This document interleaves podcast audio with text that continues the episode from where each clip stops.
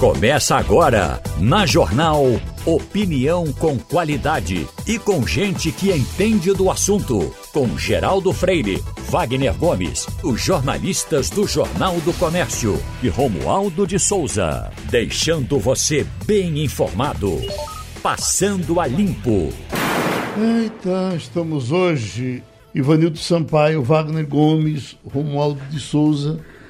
Nós estamos hoje no dia Deixa eu ver o que o calendário diz aqui. Dia Nacional da Luta por Medicamentos. Você toma muito remédio, Wagner? Geraldo tomou alguns, muitos não, aqueles remédios de, de idade. É? Eu sou muito ruim. Para controlar colesterol, para controlar... Eu sou muito ruim. É. Eu, eu, eu, às vezes, eu vou pagar caro por isso. Por exemplo, é, depois da bariátrica, você tem umas vitaminas que você fica obrigado a tomar. Uhum. E quem disse que eu tomo? Uhum. Eu estou indo em frente aqui, não sei em que é que vai dar isso. Uhum. Você toma muito remédio, Vandildo?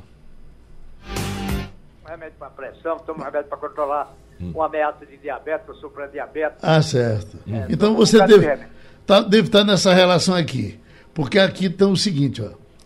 Ah, o Nelson, gente boa, fez aqui uma pesquisa e nos mandou da Interfarma a lista dos 10 medicamentos mais vendidos no Brasil. Deixa eu ver se você já tomou dele. Primeiro, corri o risco de dizer? Não. Não? Nem ideia. Dorflex, relaxante muscular. 470 milhões e 700 mil caixas ele, ele vendeu. Caixas ou comprimidos? Eu tenho a impressão que são caixas, mas vem aqui. Esse que eu não conheço. O Dorflex todo mundo conhece, né? Hum. Esse aqui é Xarelto. Nunca ouvi falar, Geraldo. É, o Xarelto. Vendeu muito, 470 milhões e 700 mil. É, é um anticoagulante. É, é, bom, se, se, vender isso tudo, é um remédio importante. Né? Uh, uh, vem aqui outro.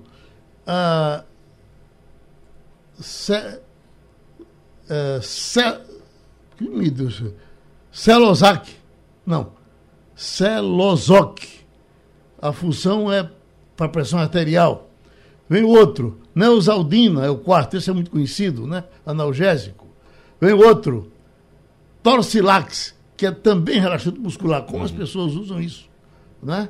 Uh, esse aqui para hipertensão, é, ARA 2, ARA 2 para hipertensão, antihipertensivo. Guilfage, esse é o que o Ivanildo está dizendo que toma. Ivanildo, é, é, para pré-diabetes, é, é, antidiabético esse remédio. Ah, é isso aí, esse eu tô. É esse, esse, esse é, muito. Esse, inclusive, é um remédio barato, não é, Ivanildo? É, inclusive, para as pessoas mais necessitadas, o governo dá de graça. Exatamente. Aí vem um Adera, que é suplemento de vitamina, vitamina, vitamina D. D. Esse eu tomo uma vez por semana por recomendação médica. Uhum. Então é esse também que eu sou recomendado para tomar e eu não tomo. Aí vem. Comece a tomar, que o organismo se ressente, viu? Buscopan. Também é muito conhecido esse aí. É muito conhecido. É, reduz sintomas de cólicas menstruais. Eu tomei esse Buscopan quando eu tive a crise da, da vesícula. Uhum. Eu tenho até ele aqui, porque se aparecer de novo, eu já corro, porque é, um negócio que você é, é, lhe descontrola todo esse negócio de crise de vesícula, eu não quero ter. Uhum. Olha, vesícula e rim, quem já teve, muita gente já teve crise de rim. Você já teve os dois, né? Eu já tive os dois. É. Tô, você está bem. Estou indo bem. Romualdo, você toma esse remédio, Romualdo? Ô, Geraldo, felizmente não. Eu, eu tenho, não é nenhuma novidade com o nosso ouvinte, eu sou acompanhado, sou monitorado é, e a cada seis meses eu faço um check-up geral, porque eu tenho, eu sou estudado por um médico argentino que está defendendo uma tese sobre dependência de álcool. Uhum. E aí, como todos de seis em seis meses, a faculdade é, lá é, do Canadá, onde ele está apresentando o estudo, me paga esse check-up, então eu faço o check-up controlo, estou, tô, estou bem, estou bonitinho, não estou tomando remédio não. Vez ou outra, eu ainda tomo um desses remédios aí para dar uma relaxada muscular, em função da tensão, do estresse. Mas outro medicamento, felizmente, eu não tenho tomado, não. Eu, eu particularmente, estou bem de saúde. Uhum. Fala em Argentina, Romualdo. O caso ah. do camarada lá do, do, do tiro que não saiu, uh, continua rolando? Continua rolando e agora a pesquisa, aliás, os estudos eh, da parte do governo federal apontam que o brasileiro teria tramado, e essa é a última informação das investigações feitas pela Polícia Federal de lá, o brasileiro teria tramado a morte da vice-presidente Cristina Kirchner eh, por orientação e por recomendação da namorada. O brasileiro é filho de um argentino com uma chilena e a namorada dele é argentina da cidade de Vinha del Mar. Por, por, esse é um aspecto. Agora, tem duas outras investigações que são paralelas. Uma é que o smartphone do brasileiro é, simplesmente apagou. Quando a polícia técnica começou a fazer uma investigação para rastrear por onde ele andou, com quem ele conversou, eu, algumas informações estavam criptografadas, estavam bloqueadas. Aí a polícia técnica foi chamada. Quando abriu o smartphone, não tinha nenhuma informação, conseguiram zerar o smartphone do brasileiro. E uma terceira questão é: o comandante da guarda, porque a guarda, a, a, a guarda que faz a segurança da vice-presidente, durante um período é a guarda do Senado Federal, porque ela, ela é, como vice-presidente da, da, da, República, ela é presidente do Senado. Então, quando está no Senado, é a guarda da Polícia Legislativa. Mas fora dali, é a guarda da Polícia é, da, da Casa Roçada. Pois bem, essa, o comandante dessa guarda continua no comando da guarda da vice-presidente e tem muita gente perguntando: escuta, mas acontece um atentado, ninguém viu, ninguém sabe como é que foi organizado e o chefe da segurança continua, portanto, as investigações continuam e até agora não andou absolutamente nada. Já que você falou no smartphone, essa informação aqui é muito importante porque a gente sabe da loucura de todo mundo por telefones celulares e o iPhone 14 está chegando. Nós tivemos, inclusive, já uh, o nosso Mário Roberto Melo, dizendo que ele já chegou a Israel, não tem informação decidida de quando chegará aqui, mas já vem a informação. Uh, iPhone 14, Apple reduz preços de celulares antigos. Aí já está mostrando novos valores, numa época que muita gente vai partir para comprar celular. No nosso caso aqui, por causa do 5G, então 14. Você, qual é o seu? O meu não é iPhone, não. Não? Não. Não uso iPhone. Já usei uma vez para uhum. nunca mais. Uma Essa numeração aqui, o que, é que ele significa? Não, isso é a série dele. Esse é o mais série. recente, né? Ele começou. Só, só, quer dizer que é o mais novo. É, eu já né? tive, para você ter ideia, eu tive, por exemplo, o 4. Foi o único iPhone que eu tive foi o 4. Aí depois mudei para o Android e depois que entrei no Android. Esse meu iPhone é um smartphone? Não, esse, veja só, o iPhone é um smartphone. O iPhone é uma marca. Certo. Que inclusive está em disputa no Brasil, essa marca Esse aqui. Meu, qual, qual é o bicho dele? Esse é 4. Eu, não sei qual é a marca dele, uhum. não dá para ver a marca do seu, não.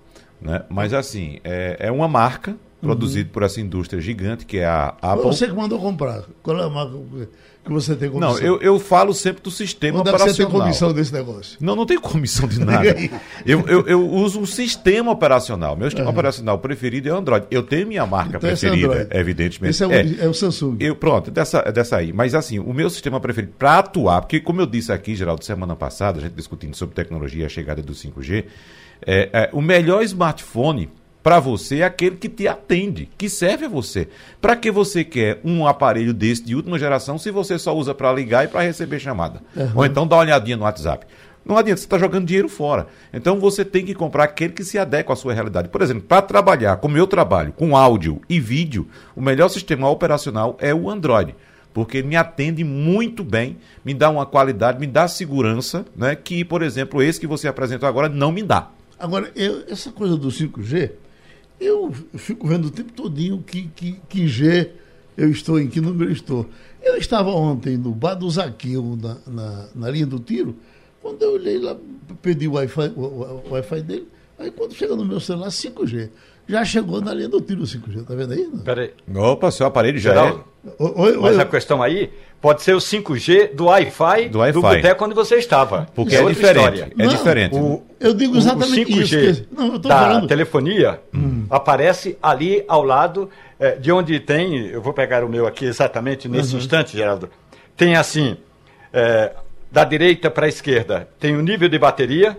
Aí entra 4G, 3G ou 5G. Essa informação já é imediatamente ali ao lado do nível da bateria. Uhum. Por exemplo, ontem, com toda aquela quantidade de gente na esplanada dos ministérios, que depois a gente vai falar inclusive de quantidade, Geraldo, uhum. ainda assim, 5G operou, que foi uma maravilha, e todas as transmissões de vídeo que o Sistema Jornal do Comércio fez ali, daquela multidão, em meio àquela multidão, foi tudo em 5G. Mas uhum. é o 5G do aparelho. Você usou o 5G da, do Wi-Fi do boteco quando você Esse estava. 5G que você é utilizou... Justamente, justamente o que eu queria dizer.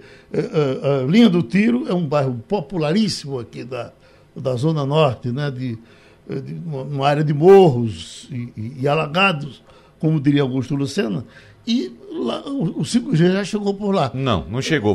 Como o Romualdo está explicando. Você entrou... Dele você entrou. No, não, no, no Wi-Fi não pega 5G. Você entrou Sim. No, numa, numa rede Wi-Fi que trabalha na frequência de 5 GHz. Cinco, é a frequência, 5 ah, GHz. O 5G que estamos falando é tão propalado, é o 5 de quinta e o G, geração de internet, entendeu? Uhum. Quinta geração de internet. Mas você entrou numa frequência uhum. de Wi-Fi de 5 GHz. Tem nada é, a ver com Tem nada. nada a ver com 5G, até porque o 5G não chega em internet banda larga. O 5G hoje, ele é disponibilizado para smartphones, ou seja, para a internet móvel, para o celular. Uhum. Entendeu? Entendido. Seguimos, eu recebi de um criador de gado de Barra de Guabiraba um filmezinho com uma, uma, vaquinha comendo capim eu, em algum lugar lá de Barra de Guabiraba, mas uma danação de mosca em cima dessa vaquinha que você ficava, você ficou horrorizado com aquilo. A vaca olha para um lado, olha para o outro, mosca, um grande enxame de abelha em cima da vaca. Eu botei no meu Instagram, eh, eh, Geraldo Oficial, e está aqui com, com 3 mil acessos, todas as pessoas quase que entram, deixam um recadinho, olha, vamos, eh, vai ser assim, essa vaquinha vai ser socorrida. E claro que não é, não, não é só naquela vaquinha. Deve ser uma situação eh, generalizada, talvez, lá em Barra de, de Guabiraba e nas, nos municípios vizinhos, mas quem pode resolver essa parada é o doutor Paulo Roberto de Andrade, que é diretor-presidente da Adagro. E eu lhe pergunto, doutor Paulo, é comum esse tipo de, eh, esse tipo de mosca eh, partir para cima de um, de, um, de um animal só? Como é que isso funciona? Bom dia, Geraldo Freire. É um prazer estar participando, prazer. Geraldo. Uhum. Eu sou um, um, admirador do senhor, viu? Obrigado. E a todos os ouvintes. É, é, realmente tem uma situação muito difícil na, naquela região, são oito municípios, onde esse problema já vem há mais de 20 anos, né? Sim. E aí é, a Dagro, ela vem é, intensificando as, as fiscalizações, inclusive determinei a, a, a, toda a fiscalização, aos fiscais da Adagro e os dois diretores técnicos, para é, fazermos uma maior inserção de ações nessa região. O que acontece é que é, tem um uso indiscriminado, muitas vezes descontrolado, da cama de aviário. Né?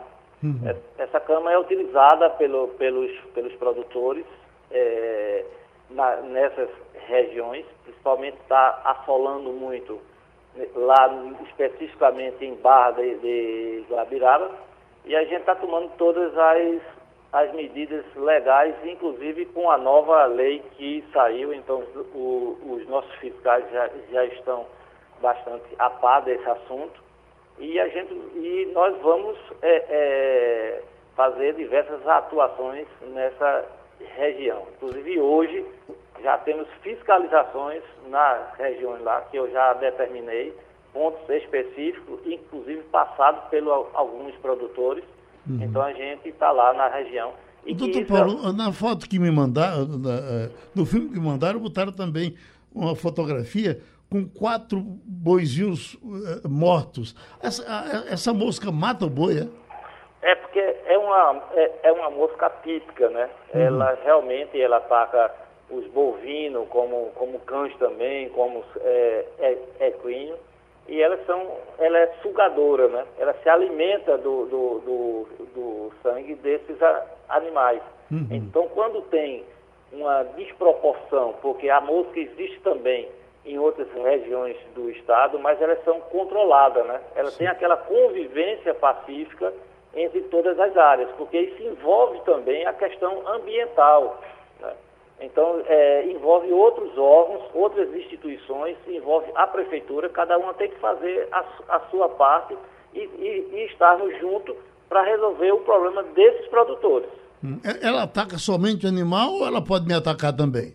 Olha, veja, a gente, a gente na Adagro, a gente não tem relato de ataque a pessoas humanas. Né? Uhum. Inclusive, eu, eu já estive lá diretamente na região de Cortez, onde está é, fazendo um trabalho muito bom de educação sanitária juntamente com o nosso pessoal e o senhor pode ver que os relatos maiores está concentrado em Barra, né? Uhum. Em, em Cortez é, teve uma diminuição muito grande.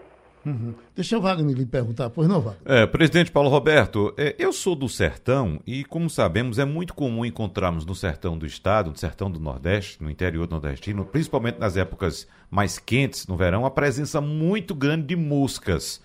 Eu queria saber do senhor se isso é um retrato de algum desequilíbrio ambiental, é comum na região e se há diferenças entre essa mosca que eu relato do sertão para essa mosca da vaca de Geraldo Freire é, tem uma diferença muito grande, né? Porque essa que você está falando no, no sertão, geralmente é aquela mosca doméstica, né? Uhum. Essa daqui da região, ela é uma sugadora, é, ela tem um, uma... É, o, o, hábito dela é de sugar os, os animais. Então, ela se, se prolifera e ela se alimenta do sangue. É diferente da, da da doméstica que em determinada época acontece em todas as, as regiões. Uhum. Oi, Ivanildo Sampaio? Ô, doutor Paulo, me diga uma coisa. É, normalmente pragas de moscas estão associadas a lixões. Essas moscas que atacam o gado também é, são, são vítimas dos lixões, ou são produzidas pelos lixões que ficam por perto, não? Os lixões, doutor Paulo? Bom, infelizmente parece que tivemos uma, uma dificuldade com a ligação dele que caiu e aí não, não vamos ter mais essa, essa resposta. A informação que nós temos é que ele, aliás, repetiu aqui, eh, vai ter uma reunião já hoje para tratar novamente dos casos específicos de Barra de Guabiraba. Então, vamos eh, eh, agradecer e depois. Ele voltou? A, bom, a pergunta de Ivanildo é se os lixões têm alguma coisa a ver com isso, doutor Paulo. Se, é, veja, o que é, tem a proliferação dessa mosca é principalmente onde tem uma matéria orgânica, né? Pra você ter uma ideia, Geraldo e caros ouvintes, em São Paulo, é a matéria orgânica lá é a, a vinhaça. Em outros estados é a palha de arroz. Então, aqui nessa região específica, de acordo com a, a, a questão de clima, de, é, de, precipitação, de umidade, do, da, de ser um, uma parte um pouco quente em determinada é, época, então tem essa proliferação através da matéria orgânica. Qual é a, a matéria orgânica que, que está é, é, disponível lá? É a cama de aviária quando, quando, quando chega. Uhum. Porque a presença da a mosca e a reprodução, ela tem que ter uma, uma, uma matéria orgânica. Uhum. É, Romualdo, foi não foi você entra no meu Instagram? Então, nesse Geraldo Freire, arroba, não, Geraldo Freire oficial, não sei se você viu a vaquinha, o sofrimento do animal. Diga aí. Eu vi o sofrimento do animal e, doutor Paulo Roberto, bom dia para o senhor. Bom o dia. senhor fala aí da cama de aviário. Eu vou pegar um exemplo aqui da região do entorno de Brasília, que chama-se PADEF, que é um plano de desenvolvimento agropecuário da região do entorno, Brasília, Goiás e Minas Gerais. E tem lá uma região de produção de, de galinha, de frango. E aí a comunidade, os moradores, é, começaram a sentir um cheiro meio diferente. E aí a fiscalização foi lá e descobriu que nessa cama de aviário tinha muita matéria orgânica. E aí mandou substituir toda a cama de aviário. E a comunidade está dizendo agora, doutor Paulo Roberto, que depois que trocaram essa cama de aviário, A comunidade não teve mais esse odor horroroso daquela região e muito menos a infestação de moscas. O senhor, se eu entendi bem, o senhor está dizendo que a agência poderá exigir a troca dessa cama de aviário? Não, a agência não vai, não vai propor e não vai exigir a troca da, da cama de aviário de, porque eles usam é, por exemplo, também tem determinados locais que usam outro tipo de cama de aviário que tem a presença da mosca, como no, no Maranhão. Entendeu? Uhum. Então, na cama ali que existe, existe o quê? Uma deposição de fezes daqueles animais, além de parte também da alimentação. Então, tem, tem, tem todo um ciclo ali dentro que acontece e essa cama é rica, rica em matéria orgânica, tanto faz colocar outro substrato ou não, entendeu? Agora, a questão de odor, aí já é diferente de é, também, veja, a gente tem regras de registro de granja que nós, até agora, nesse exato momento, já temos mais de 800 granjas registradas e em processo de registro no estado de Pernambuco, onde há, há, há um ano atrás a gente só tinha 112, então os fiscais estão indo em todas as granjas para se registrarem e com isso estão exigindo todos os protocolos sanitários dessas granjas. Pronto, doutor Paulo, a gente lhe agradece, o senhor está numa reunião nesse momento tratando desse tema, a gente lhe deseja boa sorte. Diga você, Wagner, está com assunto pendurado aí? Não, coisas do dia a dia, uhum. normal. Então vamos entrar logo nesse assunto, porque Romualdo já disse lá de Brasília que é, o, o, grande assunto passou a ser a questão do piso dos enfermeiros. Estamos sabendo que é, amanhã o ministro Barroso é, se reúne com todos os seus pares e o assunto é tão é tão delicado que vai ser demorado, vai, é, vai ser discutido até quarta-feira. De amanhã até quarta-feira, ele vai ter os depoimentos dos outros com relação ao piso dos, dos enfermeiros. Já conversamos aqui uma vez com o, o doutor Antônio, Antônio Júnior e a gente sabe que, inclusive, ele pessoalmente acha que sim, que os salários são baixos, defende eh, eh o aumento, mas defende que apareça uma solução para que o aumento possa ser pago. Ele é presidente do Conselho de Administração da Federação dos Hospitais Filantrópicos, que estão na, na Pindaíba, é, certamente é o setor que mais é, vai ser atingido, ou já está sendo, por conta desse aumento. Aí, doutor Antônio, o que, que a gente acha que vai acontecer? O ministro vai ouvir os outros ministros, cada um dá um voto e tal. Mas é eles que, que vão dar a solução para isso? Uh, pelo que entendo, os senhores não defendem que não, existe um aumento. Os senhores querem uma, uma, uma, uma forma de pagar. O que é que o senhor nos diz, por gentileza? Bom dia, Geraldo. Bom dia a todos os ouvintes, bom dia a todos da bancada. Prazer voltar a falar com você, Geraldo. Geraldo, veja, é exatamente isso que você colocou. Nós entendemos que o salário é justo. Todos os profissionais da saúde são importantes. Se fala muito da enfermagem, foi muito importante no caso da pandemia. Não só a enfermagem foi muito importante na pandemia. O fisioterapeuta foi muito importante, o médico foi muito importante, o nutricionista foi muito importante, até o, acesso, o, o auxiliar de serviços gerais, os gestores porque os medicamentos quadruplicaram absurdamente o preço. Então teve que haver uma gestão muito boa para que não houvesse a desassistência. O que mais implica nesse momento é a forma que foi feito. Eu, eu tenho certeza que nenhum dos senhores aí conhece nenhum aumento de salário que tenha sido feito, pelo menos, de uma vez só, multiplicado o salário por quase três vezes. Isso não existe. Né? A gente defende que isso deveria ser feito, mas deveria ser feito escalonado, e onde você buscasse as fontes de, de, de recursos. Porque hoje já existe no, no SUS, pelo menos quem atende SUS, os filantrópicos atendem em sua maioria SUS, alguns inclusive 100% SUS, tem um subfinanciamento de 16 anos. A tabela do SUS não é corrigida há 16 anos. Você imagina que tem consultas médicas que são pagas 13 reais para o hospital e para o doutor. Então você imagine como é que se paga, como é que se vive. E então você, de repente, aplica no, no, na, nesses pobres hospitais, não só os filantrópicos, os privados também. Aí você aplica um aumento de 60% na folha. Como paga, Geraldo? Uhum. Como paga você ter um aumento de imediato, de um dia para o outro, de 60% na sua folha, sem você ter nenhum aumento de receita? Uhum. Porque mesmo o privado, é que eu estou defendendo os filantrópicos, porque são os mais sacrificados, defendo a minha, meu terceiro setor, que é onde tem a filantropia, que é responsável por 50%, 51%, para ser mais preciso, de todo atendimento de média complexidade no Brasil e 70% de alta complexidade no Brasil de SUS. Você vê, tem uma associação de São Paulo, no centro de São Paulo, que disse que atende nos hemofílicos. Atende 120 mil pacientes pelo SUS. 120 mil fazem hemodiálise três vezes por semana.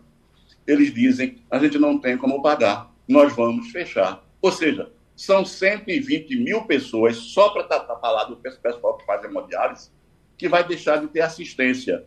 Qual é o resultado? A morte. Uhum. Quando você fala dos privados, mais de 94% da receita dos hospitais privados são provenientes do plano de saúde. Vão ter que repassar esse dinheiro também, esses valores, de uma vez também, para os planos de saúde, que, por sua vez, terão que repassar para o contratante, para aqueles que contratam o plano de saúde. Ou seja, boa parte da população não vai ter como pagar, vai perder o plano de saúde e vai para onde? Para o SUS, que não vai ter assistência, porque vários serviços, se não for encontrada uma solução para esse pagamento, vão fechar. As demissões previstas, Geraldo, são cerca de 100 mil demissões no Brasil. Uhum. Então, você, ao invés de beneficiar, você prejudicou. Isso teria que ter sido feito um, um, um, um aumento escalonado ano a ano e apontando as receitas. Não é você jogar assim de uma vez né, um prejuízo ou um aumento de incremento de 16,3 bilhões no país, sem dizer de onde vem o dinheiro. Ô Romaldo, aí em Brasília, como é que está evoluindo esse assunto? Antônio Júnior, bom dia para o senhor. Uma pergunta é: bom dia, os representantes dos hospitais filantrópicos foram chamados pelo ministro Luiz Roberto Barroso. Sabe por quê, Geraldo? Porque essa votação a que você está se referindo e que começa amanhã vai até sexta-feira da próxima semana, é de 9 a 16. Geraldo, a votação é virtual, é no plenário virtual. Portanto, os ministros só depositam o voto. Então não vai ter debate. A não ser que um dos integrantes do Supremo Tribunal Federal, lembrando ao nosso ouvinte, o STF tem 11 ministros, se um deles é, pedir vista, pode ser que o, o assunto venha para o plenário físico, mas por enquanto o debate vai ser só virtual. Então, Antônio Júnior, a minha pergunta é: os filantrópicos foram chamados pelo ministro Barroso para discutir esse assunto? Veja, Romualdo, todos os. A Confederação Nacional de Saúde, a Federação de Saúde Nacional de Saúde, a Confederação de Misericórdia do Brasil, é, todos estão subsidiando o ministro é, com informações. Tá certo? Nossos, é, nossos representantes estiveram com o ministro, estão, a, estão hoje, nesse, nesse período, aumentando a quantidade de informações, informações substanciais, informações verídicas, foi feito um levantamento pela, através da, da CMB, que é a Confederação das Misericórdias do Brasil, com os filantrópicos, de quanto seria esse impacto. Todos nós passamos para a CMB esse impacto, não é? que dá a isso, aquilo que eu disse, 60% da folha. É, então, eu acredito que essa decisão do ministro foi extremamente responsável em chamar todos os segmentos envolvidos para que podemos, possamos achar uma solução do jeito que está, é que não pode ser. Porque é aquilo que ele disse, que eu estou dizendo aqui. Vários serviços serão fechados e aqueles que mais precisam serão os mais desassistidos. Pois não, Wagner? Presidente Antônio Júnior, qual seria a solução para o setor de hospitais filantrópicos, então, para sair desse imbróglio? A gente sabe, a gente inclusive já comentou várias vezes aqui, o aumento foi dado de uma vez só, sem discutir com o setor, sem aprontar a receita para cobrir esse aumento. Mas qual seria a solução? A gente já falou também na questão do reajuste da tabela do SUS, que é fundamental. Não, não, são só os filantrópicos, são todos. Né? É, mas eu quero saber especificamente no caso dos filantrópicos que ele representa essa, essa entidade que é a Federação dos Hospitais Filantrópicos. Por favor, presidente. Wagner, veja, o ideal, se nós fôssemos falar o ideal, que seria uma, uma, uma decisão, uma solução sustentável, seria a correção da tabela do SUS, com toda essa defasagem que vem de 16 anos, e que ela fosse corrigida anualmente, tá certo? Pelo menos pela inflação. Você teria que estabilizar esses, esses valores, trazer os preços para o valor de hoje, corrigindo a tabela do SUS e manter essa tabela atualizada. A não ser isso, vai se buscar é, fontes. Fala-se muito em taxar jogos de azar, mas esses jogos de azar nem foram legalizados ainda. Fala-se muito também em taxar, é, aumentar as alíquotas do 100. O que é o 100? É aquela contribuição sobre o extrativismo mineral, que vai de 1% a 3,5%. Então, é uma outra alternativa. O fato é, você não pode buscar uma alternativa para resolver quatro meses, três meses, porque o salário é definitivo. Você pagou a primeira vez, acabou. Você não pode retroagi-lo, não pode voltar. Então, eu, eu entendo que pode, você poderia ter um esforço emergencial agora para resolver o problema, mas o, a solução ideal seria a correção dos valores da tabela do SUS. O Ivanildo Sampaio. Todo mundo reconhece que o aumento é alto, o percentual é muito alto. Mas todo mundo reconhece, inclusive o senhor, que os salários dos enfermeiros estavam muito baixos e precisavam ser reajustados. Eu pergunto ao senhor, se já tinha esse sentimento de que o salário era baixo, que não é de hoje, era antigo, por que razão não se foi aos poucos se corrigindo isso ao longo desse processo e deixou que chegasse a esse percentual que agora se, se quer aplicar tão alto e tão inviável para, para as empresas e para os hospitais? Ivanildo, veja, por esse mesmo motivo, a gente luta por essa, para que acabe esse financiamento do SUS há muito tempo. Vou te dar só um exemplo. Vamos pegar Pernambuco. Pernambuco tem um orçamento de cerca de 6 bilhões anual a saúde. O governo federal hoje entra com apenas 2,6, 2,4.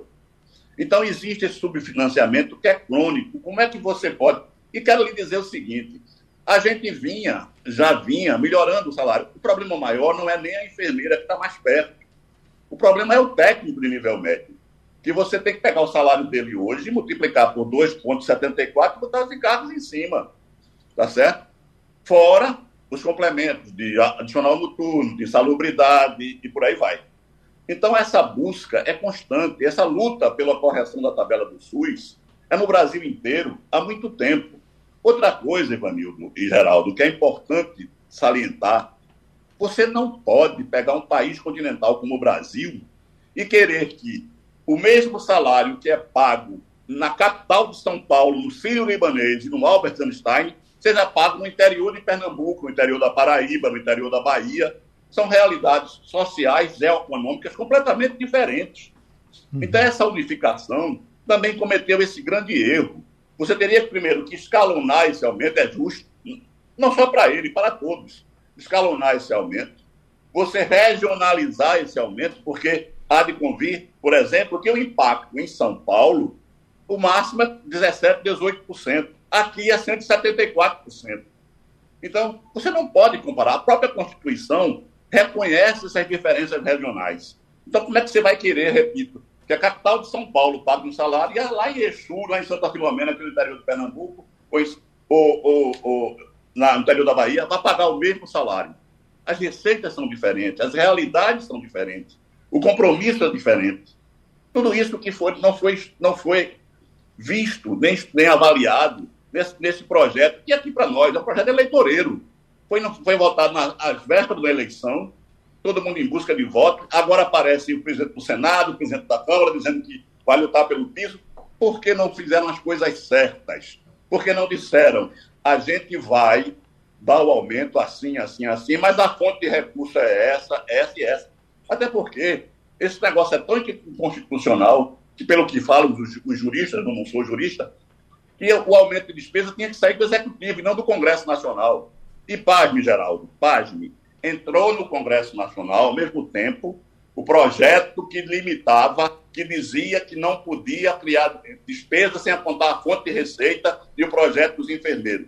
O senhor presidente do Senado engavetou um, escondeu um e, e, e voltou o outro. Quer dizer, desculpe, mas foi de uma irresponsabilidade imensa.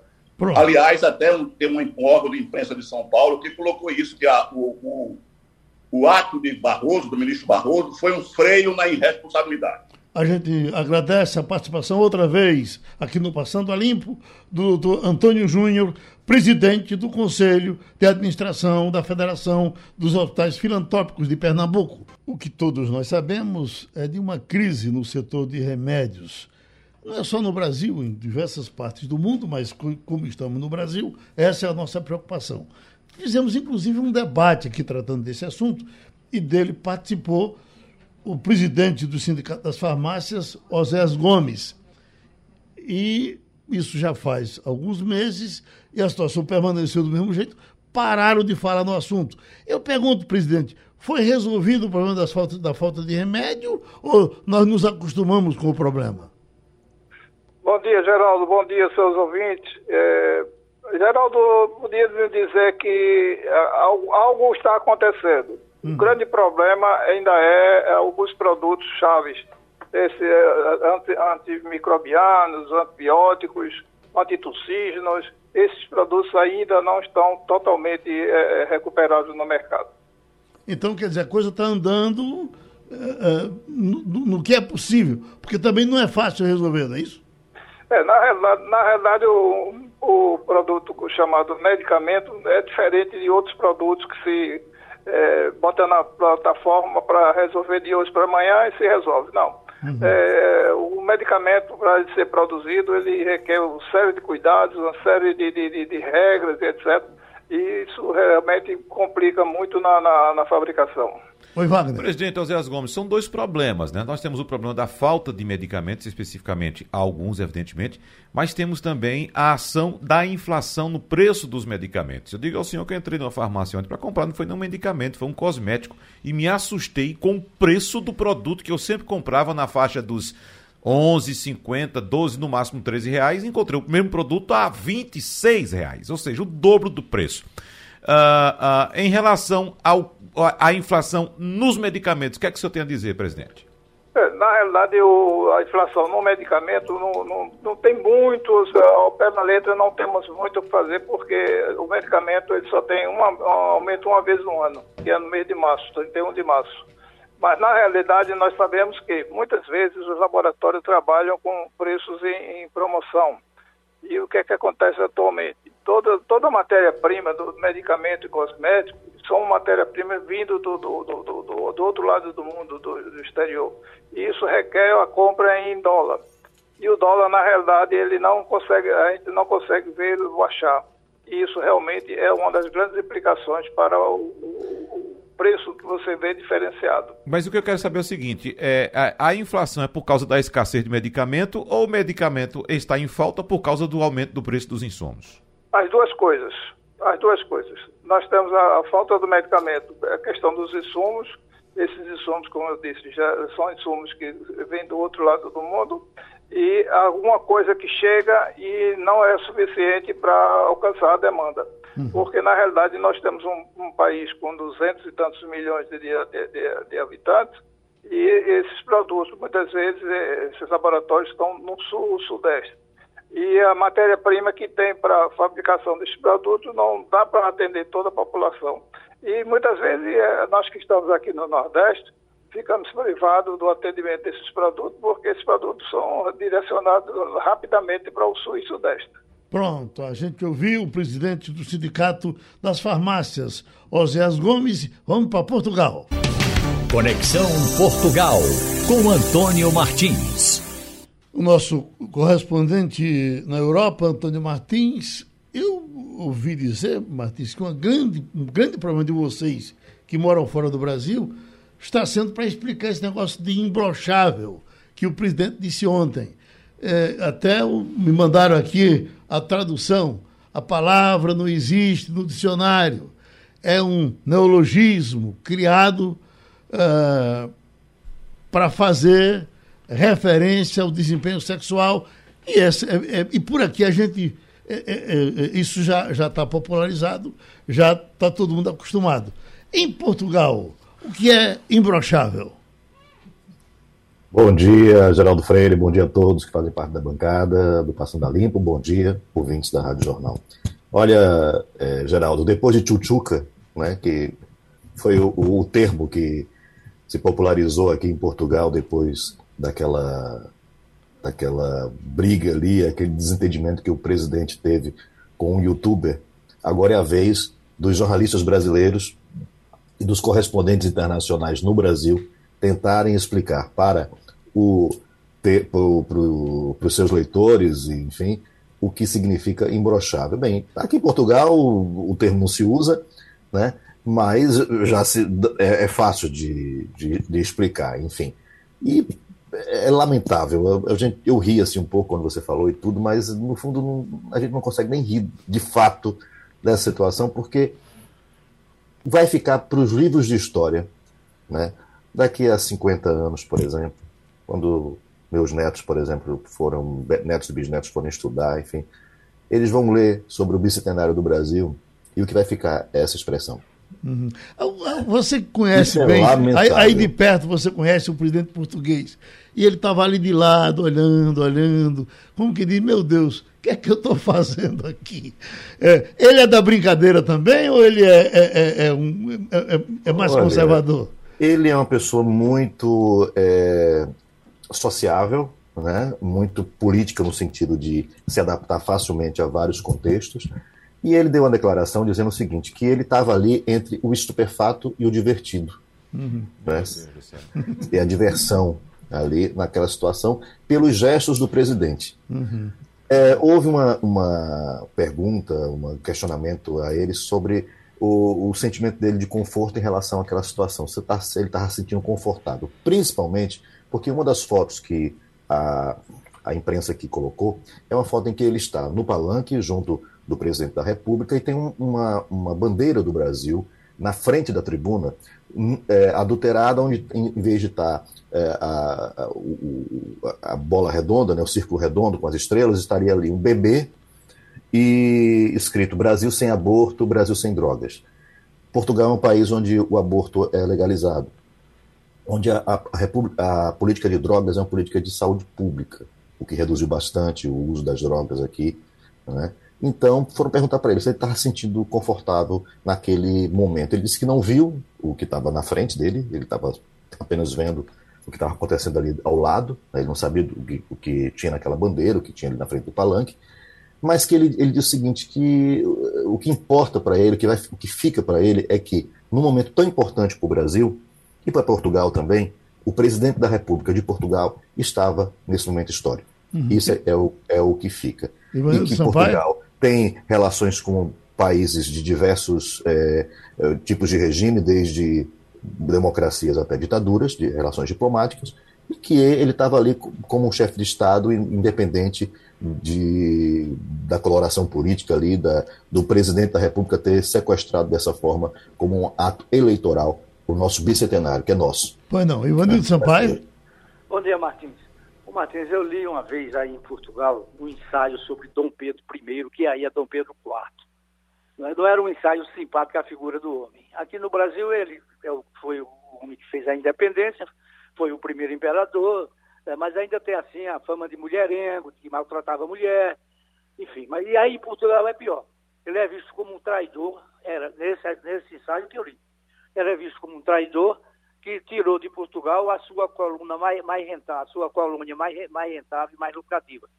Esse é o pensamento geral dos historiadores portugueses sobre Dom Pedro I, que aí é o Dom Pedro IV? Bom dia, Ivanildo. Não exatamente, porque Dom Pedro IV aqui, no caso Dom Pedro I, ele foi aquele que conseguiu é, derrotar, por exemplo, Dom Miguel, que era o irmão dele, uma guerra civil que teve aqui. No caso, ele tinha a, a rainha, né, a, a herdeira do trono era a Dona Maria, que era filha de Dom Pedro I, que estava sobre a guarda do tio, Dom Miguel. Só que Dom Miguel tentou usurpar esse poder dela, tentou casar com ela, depois tentou tirá-la do poder, se, se aliou com, com conservadores é, para poder tentar tirá-la do poder, e houve uma guerra, uma espécie de guerra civil aqui, e, e Dom Pedro foi quem liderou esse movimento contra o irmão e conseguiu fazer com que a coroa ficasse na mão de do, Dona Maria, e obviamente que isso é tido como um ele é quase que um herói aqui, principalmente no Porto. Né? Então, é, é, existe na realidade várias, várias versões dessa, dessas histórias. Até que ponto mesmo Portugal tinha condições de manter o Brasil como colônia naquela, altura? Tem tanta coisa por trás disso, né? É, ia ficar até como ficou com Angola e Moçambique até 1970, por exemplo, 75. Quer dizer, é, é, são, são visões de, históricas diferentes, né?